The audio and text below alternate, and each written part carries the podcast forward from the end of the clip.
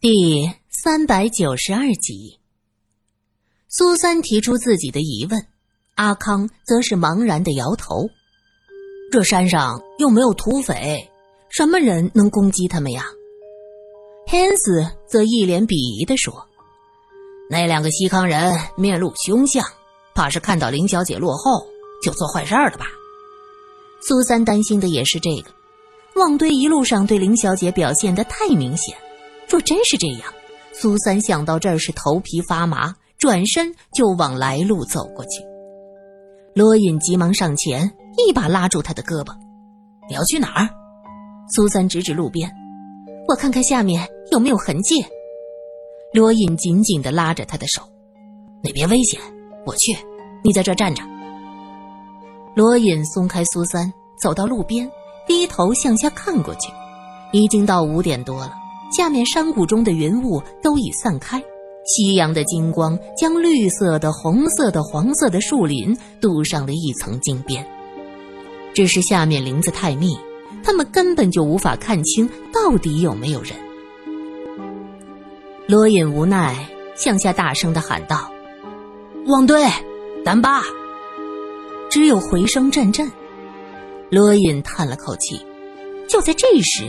他觉得脚底下好像踩到几个圆溜溜的小东西，他弯腰扒开脚下的草丛，捡起三个小小的、圆圆的、象牙色的小珠子。这是什么？罗隐走到苏三面前，摊开手心，啊，这是林小姐手串上的珠子。苏三惊叫起来，接着他捻起珠子，对，没错，这就是林小姐的。藏香味是一样的。罗隐和苏三在捡到珠子的地方仔细的查看，阿康站在一边看着草丛，他突然喊道：“那儿有两个人的脚印，一个女人，一个男人。从身高块头看，就是旺堆和丹巴的样子。”苏三转过身：“你怎么知道？脚印，这里有脚印。”阿康指着草堆：“脚印。”在哪里呀？苏三和罗隐仔细观察，那片草垛下的路边有阴影，因为阴面还有一些未干的露水，除了有点湿漉漉的样子，其他在他们看起来和周围的地方没什么不同。我叔叔教我看的脚印，可我没有他那么高的本事，我只能看到湿润草叶上的脚印，这片草是湿的，我才能看见。原来阿康的叔叔是放羊的，草原上狼多，为了防狼，保护自己的羊，于是他学会了看足迹。自己牧羊周围出现狼的足迹，他就赶紧带着羊搬家。时间久了，各种动物，也包括人类的脚印，他都能看得清楚。阿康从小跟着叔叔生活，也学会了叔叔的本事，可经验不够，只能看到湿漉漉草地上的足迹。林小姐和一个男人曾经站在这儿，那另一个呢？罗隐将求助的目光投向阿康。阿康第一次被外人这么重视，瞬间燃起信心。他蹲在草地上，一点一点的查看。大家屏气凝神，生怕发出一点声音打扰了阿康。过了一会儿，阿康站起身，无奈的摇摇头说：“我看不到另一个人的脚印。”两个人走到这儿，然后看脚印的方向是向下走，继续向下。向下就是山谷，他们要干什么？罗隐想了想说：“走吧，不管了，我们先上山找到。” 罗隐一时大意，差点将“神族”两个字说出来。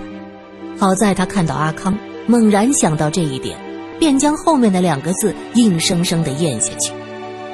汉斯也说：“呃，对，是啊，我们走我们的。这事儿啊，有些奇怪，像是他们故意走丢的，和咱们没关系。”苏三问：“阿康，你瞧这脚印凌乱吗？”阿康点点头：“嗯，是有点凌乱，不太像正常的走路。女人的脚印和男人的脚印有很多是重叠交错的。重叠交错。”这说明两个人可能发生了厮打，苏三当即决定向下走，他找找看。不行，我们是一起来的，我不能丢下他。苏三坚定地说。罗隐则是皱眉：“你的老毛病又犯了，对什么都这么好奇，爱管闲事儿。这件事情跟咱们没有关系。不，这不是闲事，他们是三个大活人，忽然出事儿了，我们就这样走了，不管他们，你们能安心吗？旺堆和丹巴还说一直要追随你，你怎么忍心把他们抛下？”汉斯是第一次反对苏三的话，哼。反正我心安。苏三生气的转过身，自己向下走。罗隐嫌他多管闲事，站在路边一动不动。汉斯则有些焦急的伸手捅捅罗隐：“去不去？不去。”罗隐脱口而出。罗隐觉得自己一直在迁就苏三，现在已经五点多了，他不想在这儿耽搁时间。他话音刚落，就听到苏三“啊呀”一声。罗隐瞬间将自己刚说完的话扔到了爪哇国，蹭蹭几步跑下去，扶着苏三的腰。怎么了？苏三低着头，肩膀在不停的颤抖。罗隐以为他是因为自己的态度生硬气哭了，连忙搂着他的肩说：“对不起，对不起，我是一时急躁。你说的对，大家一起来的，不能丢下他们。你想明白了。”苏三抬头，唇边露出狡黠的笑：“你装的。”罗隐瞬间明白自己上当了。走吧，往下走走看。苏三故意不说话，反手紧紧的搂着罗隐的胳膊，就向下走，同时回头对着路边的汉斯喊道：“汉斯舅舅，你在原地看着马匹，哪儿也别去。东西丢了，我就找你算账。”罗隐无奈的对着阿康挥挥手：“阿康，麻烦你们和我们一起下去吧，我回头再给你多算些钱。”阿康闻言，几步就窜了过来，在前边开路。这路基下面，因为周围树木高大，灌木和草丛都是湿润的露水。阿康一边查看，一边说道：“啊，两个男人，旺堆和丹巴一起下了的。”苏三和罗隐闻言，心中一震，只要知道三个人一起走下来，就放心了。只要往下，一定能找到他们。三个人继续向下走，前方是一片荆棘，细细密密，到处都是刺。苏三指着那荆棘丛，看，这里有布条，那是一小片紫色的布条。林小姐的袍子就是紫色的。看来林小姐从这儿走过，袍子角挂在荆棘丛上。苏三喊道：“林小姐，你在吗？林小姐。”他喊了几声，前方几只乌鸦咕咕叫着飞起来，吓了他一跳。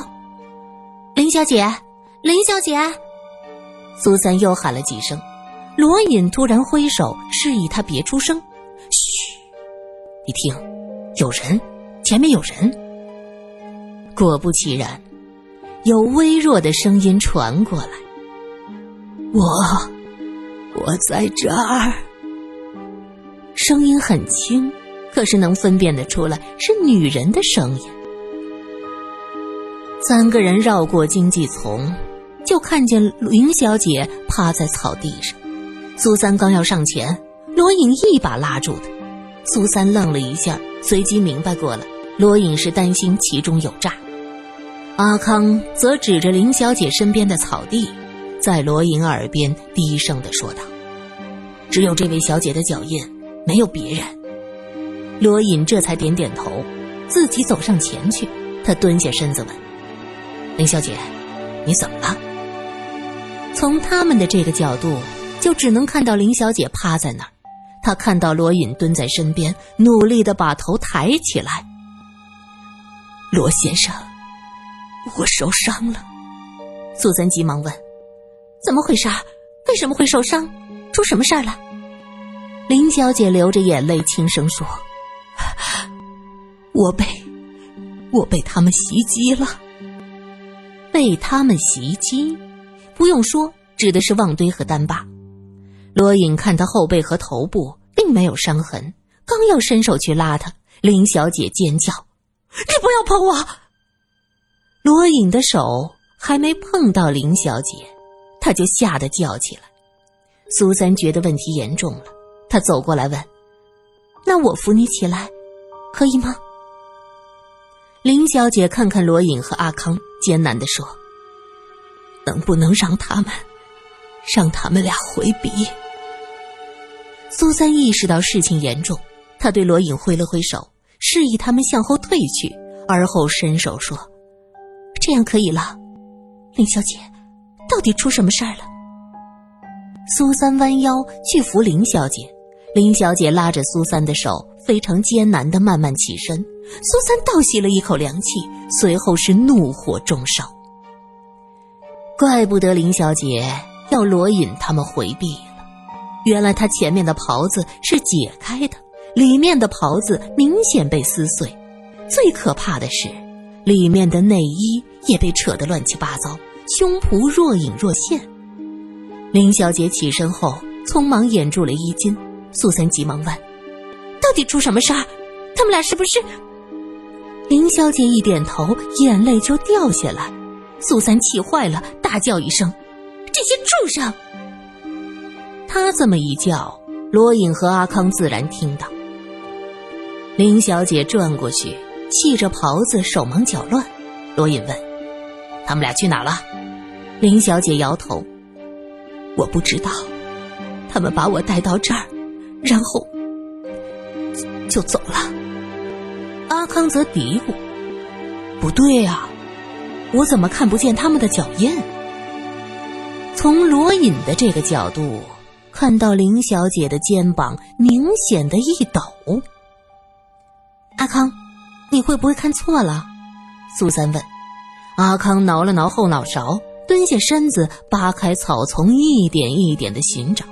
过了一会儿，他站起身，摇摇头：“没有，还是没有找到。”我们下来的时候，我还看见过那个男人的脚印，可现在没有了。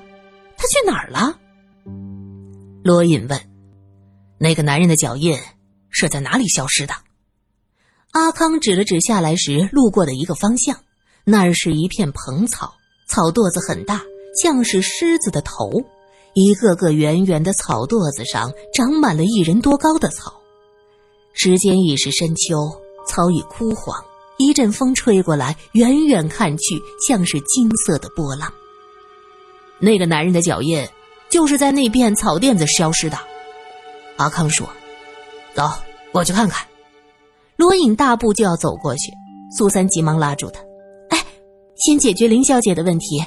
这两个人一定是做了坏事跑了，去那儿看有什么用？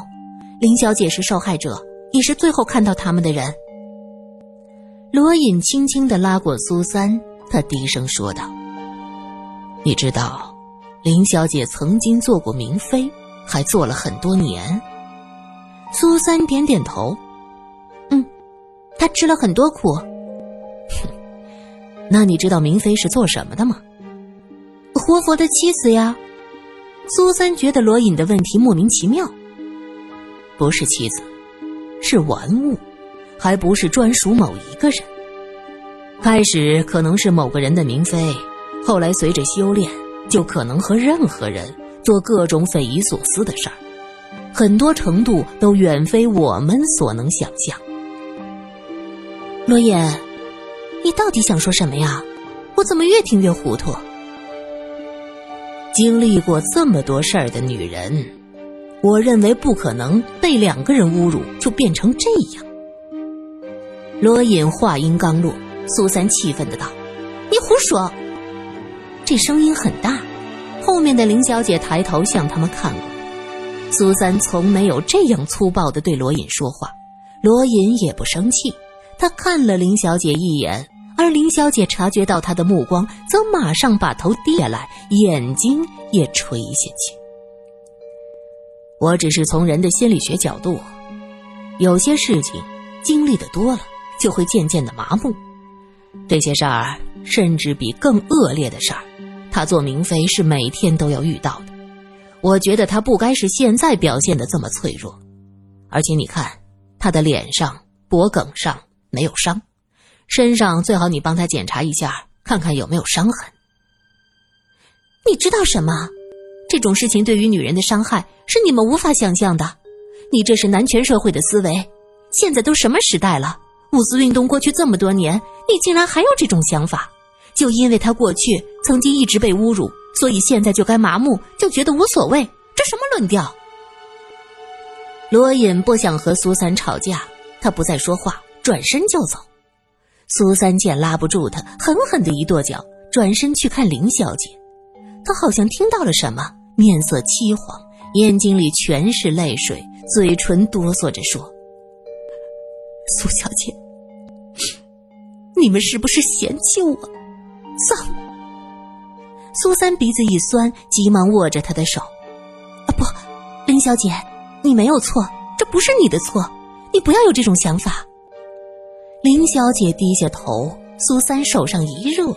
林小姐的眼泪滴答滴答的掉下来，这泪水很热，一直烫到苏三的心底里。苏三对林小姐充满了同情，可是还是想到罗颖说的要检查一下伤口，他低声说道：“林小姐，你受伤了吗？我帮你看看。”林小姐手一抖，连忙摇头：“，没有，我没有受伤。”不，不要看，不要看，我怕。他显出惊恐的样子，苏三只能轻轻的搂着他，拍着他的后背，低声安慰：“好的，好的，我们不检查，你别怕，都过去了。”林小姐的身上有淡淡的藏香味儿，苏三知道是那个菩提子手串的气味这个气味让苏三感到一些安心。他想，林小姐是个坚强的女人，一定能从这伤害的阴影中走出来。林小姐，你的手串儿，因着藏香的气味儿，苏三想起了手串儿，他突然心中一抖，觉得有什么地方不对劲儿。对呀，林小姐身上是淡淡的藏香味儿。旺堆和丹巴的身上是浓重的皮袍子和烟酒酥油茶混合的气味。按照常理，他们两人对林小姐施暴，林小姐和他们厮打纠缠中一定会沾染上他们身上的气味。可是现在呢，什么也没有，怎么会这样？苏三刚要问一下林小姐，就听到罗隐的声音传过来：“快来！”这里有发现。